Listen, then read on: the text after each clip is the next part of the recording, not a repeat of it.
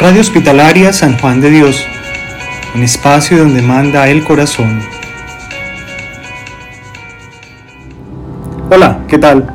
Bienvenidos a este espacio radial llamado Caminando en la Hospitalidad. Soy Camilo Bautista y el día de hoy quiero que podamos reflexionar con respecto a una catequesis de Fray Nelson Medina llamada Las dimensiones de una espiritualidad sólida. Muchas veces hemos escuchado dentro de la iglesia aquel término de la espiritualidad y se ha tejido mucho al respecto de ella.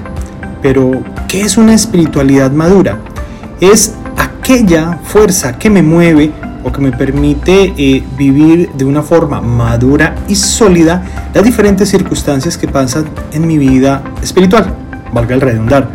Por ello, para hablar un poco más de esto, podemos eh, tener en cuenta tres dimensiones que le vamos a llamar largo, ancho y alto o profundo o la profundidad. Recordemos que cuando nosotros tenemos una espiritualidad madura, sólida, tridimensional, no vamos a cambiar en el tiempo esto. Es más, vamos a ir creciendo. Y la ventaja es que esta espiritualidad no va a generar un antitestimonio hacia los demás, porque en la medida en que me reconozco, puedo encontrar mis debilidades y mis fortalezas y siempre voy a ir más allá. ¿Por qué? Algo muy sencillo, porque mi espiritualidad va a estar fundada en Jesucristo, el fin último de nosotros los cristianos. Si nosotros no edificamos en Cristo, pues no vamos a estar sólidos en la vida. Por ello, la palabra de Dios siempre habla de esta roca que va a sostener a los demás. La maduración de la persona va a ayudar muchísimo en este proceso de fe que está dado por la espiritualidad. Y olvidémonos de que esto va a influir eh, fuertemente en la edad, en el sexo de la persona, en la profesión personal que tengan, la laboral. No, los jóvenes deberían ser los primeros en poder despejarse de tantos conceptos e iniciar en un proceso de maduración espiritual. Por ello, no importa la edad, no importa el momento de la vida, es ahora cuando se debe luchar por ello.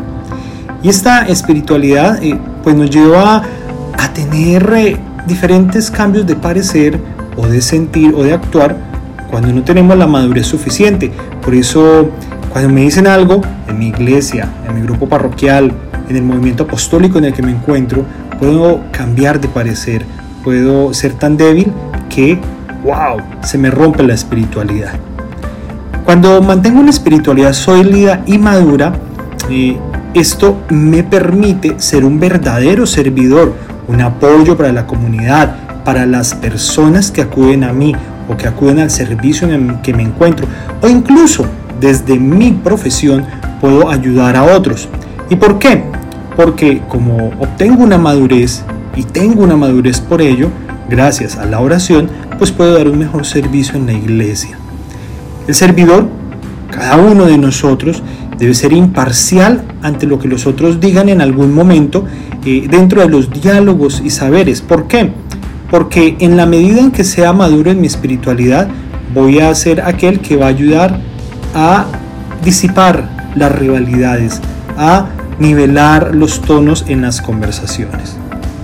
Por eso para ello es muy importante que si deseas ser un gran acompañante dentro de la iglesia, le pidas al Señor que te dé la fortaleza y que te dé las ganas de orar más para crecer en Cristo, para alejarte de tantas cuestiones que te quitan, te roban el espacio para con Él y puedas estar en el servicio de los demás.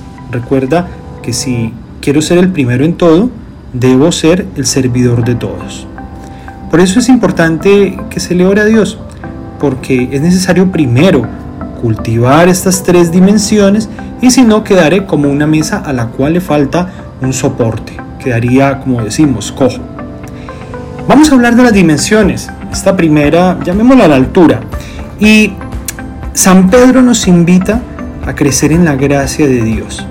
Por eso, esta altura es aquella posibilidad de tener unos grados de vida interior, una evolución.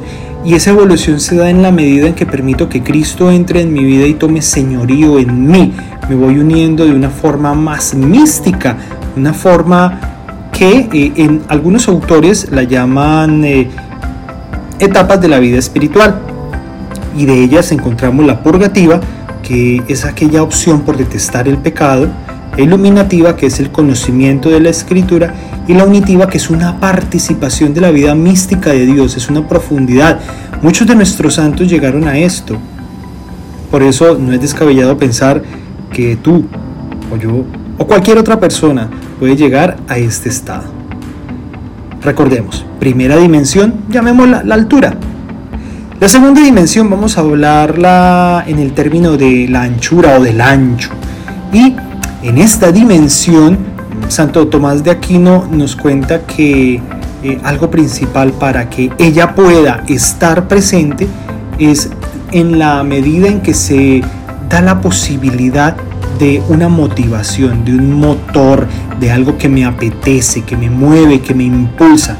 Y por ello un ejemplo sería, si tenemos sed, pues lo correcto sería ir a buscar una fuente que me dé la posibilidad de saciarme ante ello.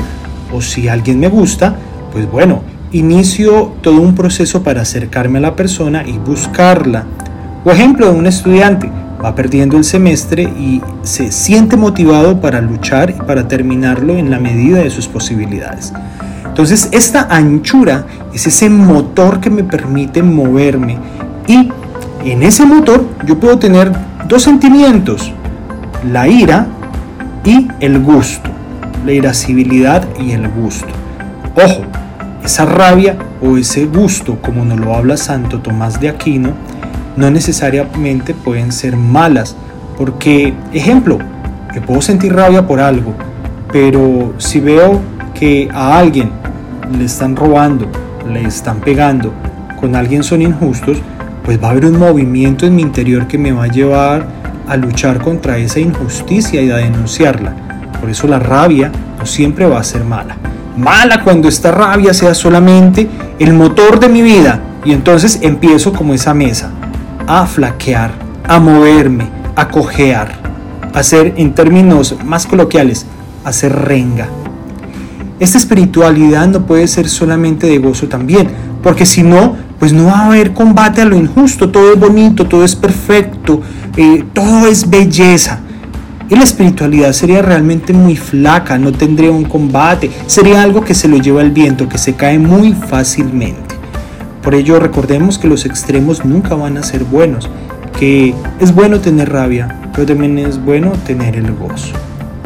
Ahora, otra de las dimensiones es lo largo, y eso largo es esa opción que me puede dar la posibilidad de unir la contemplación con la acción o la interioridad con la presencia social o de la oración, adoración y la posibilidad de ir en misión Ojo, no es podemos estar solamente en el yo, en el yo, y si sobra de pronto algo para mí. No, esta posibilidad de lo largo me va a, a producir en mí la opción de ir por los otros.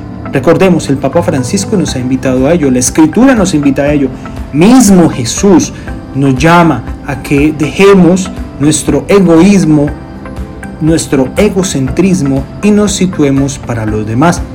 Por ello, en todo este proceso de la dimensión de la espiritualidad sólida, es importante que la iglesia, que nosotros como comunidad de fe, podamos salir de sí mismos para servir a los demás.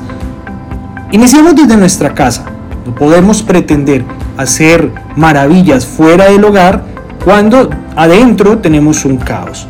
Ojo, iniciamos de, este pequeño grupo para poder traspasar las fronteras, para poder reflexionar de una forma distinta y gestionar más lo que queremos.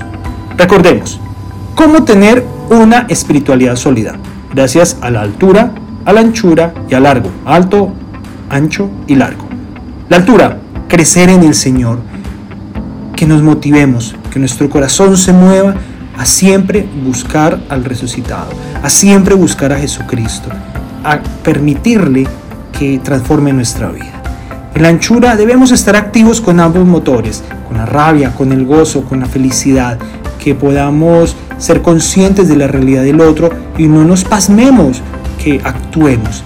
Y este largo es aquello que nos debe permitir saber salir, poder ir a donde el otro.